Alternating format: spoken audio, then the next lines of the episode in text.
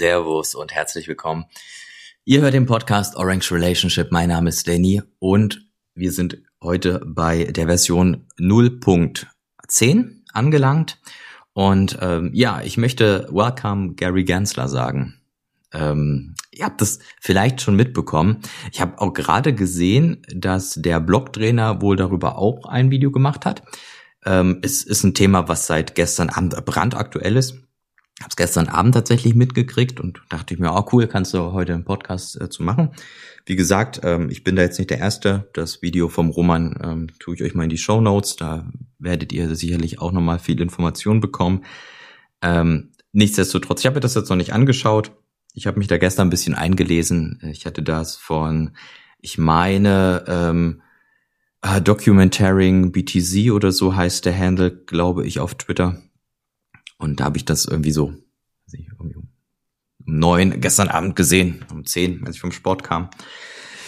Und ich ein bisschen durchgeguckt äh, habe durch Twitter. Naja, worum, worum geht's? Es geht um Gary Gensler. ja, das hatte ich eben schon gesagt. Wer ist Gary Gensler?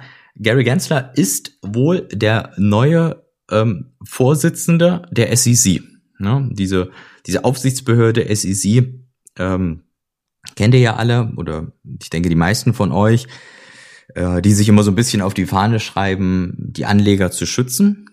Ich denke, es wird auch von vielen so wahrgenommen, ha ja, die wollen eigentlich andere Dinge durchdrücken und der Anlegerschutz ist denen eigentlich gar nicht so wichtig.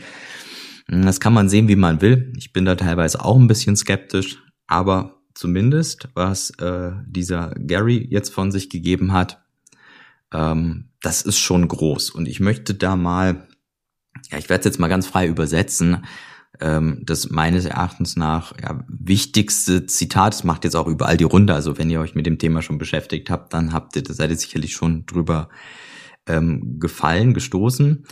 Äh, er sagt, in that work, also während dieser Arbeit, er war quasi, da muss ich ein bisschen kurz ausholen, er war am MIT Dozent für Bitcoin und Blockchain und so.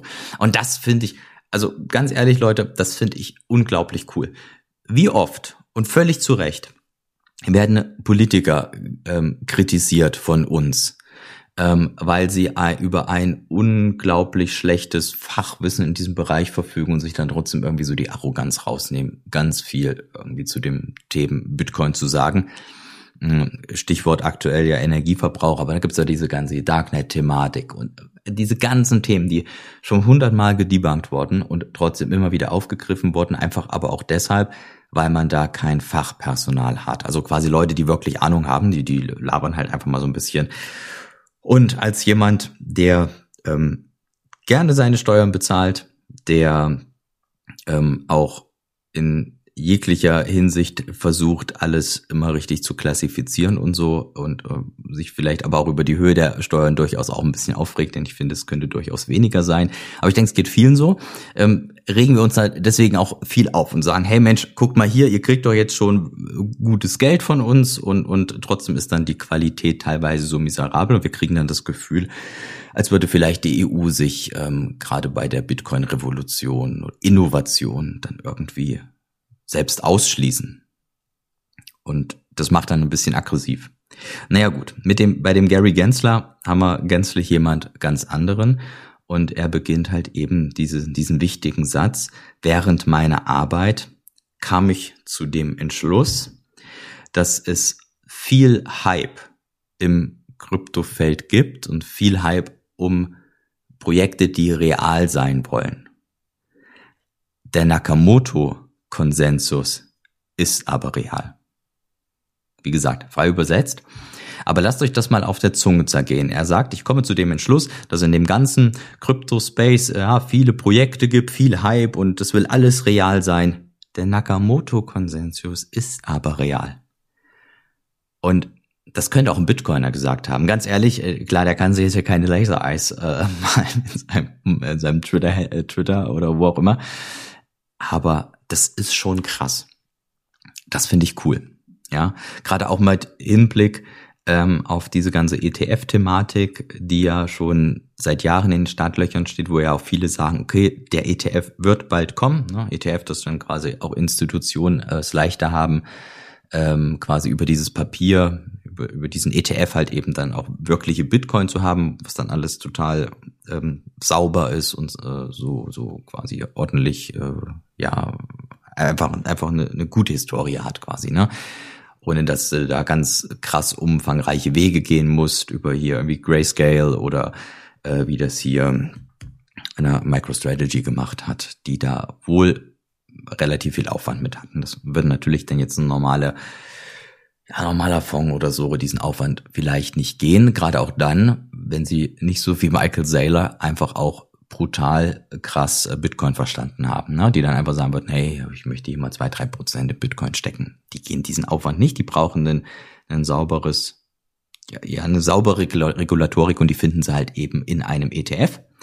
Da gibt es, meine ich, sechs, sieben Firmen, die da jetzt Anträge drauf gestellt haben. Noch keiner wurde genehmigt. Wenn, dann würden wahrscheinlich alle genehmigt werden mit einmal. Ich weiß nicht, ob das da nicht irgendwelche Marktinteressen dann gibt, sonst wäre das irgendwie unfair. Äh, zumindest sofern die Anträge alle sauber sind. Aber ich finde das krass. Ich finde das, also ich möchte, ich möchte in diesem Zuge vielleicht auch all jenen Danke sagen, die entweder viel oder auch weniger ähm, ja Bitcoin in ihren Alltag tragen, in ihr Umfeld tragen, ohne jetzt irgendwie zu missionieren zu wirken, aber einfach so ihre Wahrheit den Leuten verkaufen, wenn einer zum Beispiel sagt, hey, Bitcoin ist, ist verbaut so viel Energie, dass man sich dann vielleicht mal sagt, hey, aber hast du mal das oder das bedacht? Und ja, dieser Gary Gensler, der kommt aus der aus der Technik. Der ist vom MIT, was, was ich klasse finde, was ich absolut toll finde. Er ist in der Bitcoin-Technologie drin, er ist Blockchain drin. Mega geil. Der weiß, von was er redet, würde ich ihm jetzt einfach mal so positiv unterstellen. Nichtsdestotrotz hat es aber vielleicht auch mit jedem Einzelnen von uns zu tun, die halt, ja, wie sie Hornets äh, dann irgendwo rumschwirren und dann ihre Wahrheit verbreiten. Und das finde ich, finde ich ganz, ganz groß und ähm, ja, vielleicht in dem Zuge mal ein Danke jetzt außerhalb des Themas, weil das, das ist schon cool und das liegt sicherlich auch an jedem Einzelnen von uns, dass wir da äh, versuchen, die Wahrheit aufzudecken und oder was heißt aufzudecken, aber sie einfach in die, in die Welt äh, hinauszuschreien. Naja, und wie soll ich sagen? Der Kurs hatte gestern Abend, meine ich, gar nicht bis kaum darauf reagiert, für mich ist es aber eines der, ja, ich will nicht sagen krassesten Sachen in diesem Jahr, dass viel passiert, aber ähm, ja, schon schon eine große Sache. Ich finde es einfach auch ganz, ganz toll, dass diese ganze Shitcoinerei, die gerade viele vielleicht auch kennen oder mehr kennengelernt haben, die jetzt schon länger dabei sind. Ich hatte ja auch mal gesagt, ich hatte da 2017 ähm, alle alles verloren, was ich hatte, weil ich da auf Ultra-Shitcoins gegangen bin, mm, dass dieser Gary Gensler scheinbar den Unterschied versteht. Ja, für den ist ein geforkter Bitcoin nicht Bitcoin 2.0, nur weil er jetzt die Block Size erweitert. Der versteht dieses Prinzip von äh, dieser massigen Energie, die reinfließt, dieser riesige Sicherheitsmechanismus. Er versteht die Zeit, die vergehen muss. Er versteht diese physikalische Implikation. Er versteht, dass es ein dezentrales Netzwerk ist. Er versteht, dass Zehntausende von Nodes daran teilnehmen. Er versteht den Freiheitsgedanken, den Geldlayer auf dem Internet. Und es ist nicht wie ein Markus Grall, der sagt, naja, man kann hier einfach Bitcoin kopieren. Mhm. Ja, gut, ohne jetzt Herrn Krall zu nahe zu treten. Das haben sicherlich auch viele andere gesagt, wo dann äh, alle sich die Hände über den Kopf, Kopf äh, ja, schlagen und sagen, was, was hat er denn jetzt gesagt? Ist ja oberpeinlich. ja, also dieser Gary Gensler, der hat es einfach verstanden. Und das ist krass. Ich meine, er sagt noch einmal vielleicht zum Ende, um zum Ende zu kommen. Und überlegt euch mal, das ist die, das ist die SEC aus Amerika, das ist so krank. Und das ist der Vorsitzende, der neue Vorsitzende, der vom MIT kommt, Bitcoin und Blockchain äh, als Dozent ähm, gelehrt hat. Und er sagt, in all meiner Arbeit bin ich zu dem Entschluss gekommen, dass es viel Hype gibt in Projekten, die real sein wollen. Der Nakamoto-Konsensus ist real. Und er sagt hier nicht, Blockchain ist real. Er sagt, der fucking Nakamoto-Konsensus. Genau dieses Konzept, was Bitcoin inhärent hat. Und das äh, finde ich, ich fand es gestern, es hat mich so mitgezogen, als ich das, äh, den Tweet gelesen habe, dass ich da viel nachgegoogelt hatte und wenig noch gefunden hat zu der Zeit, aber ähm, ich finde das ganz groß. Und ja, wie gesagt, es ist vielleicht auch ein Stück Verdienst von jedem Einzelnen von uns. Und ja, mit diesen Worten schließe ich den Podcast. Der Nakamoto-Konsensus ist real.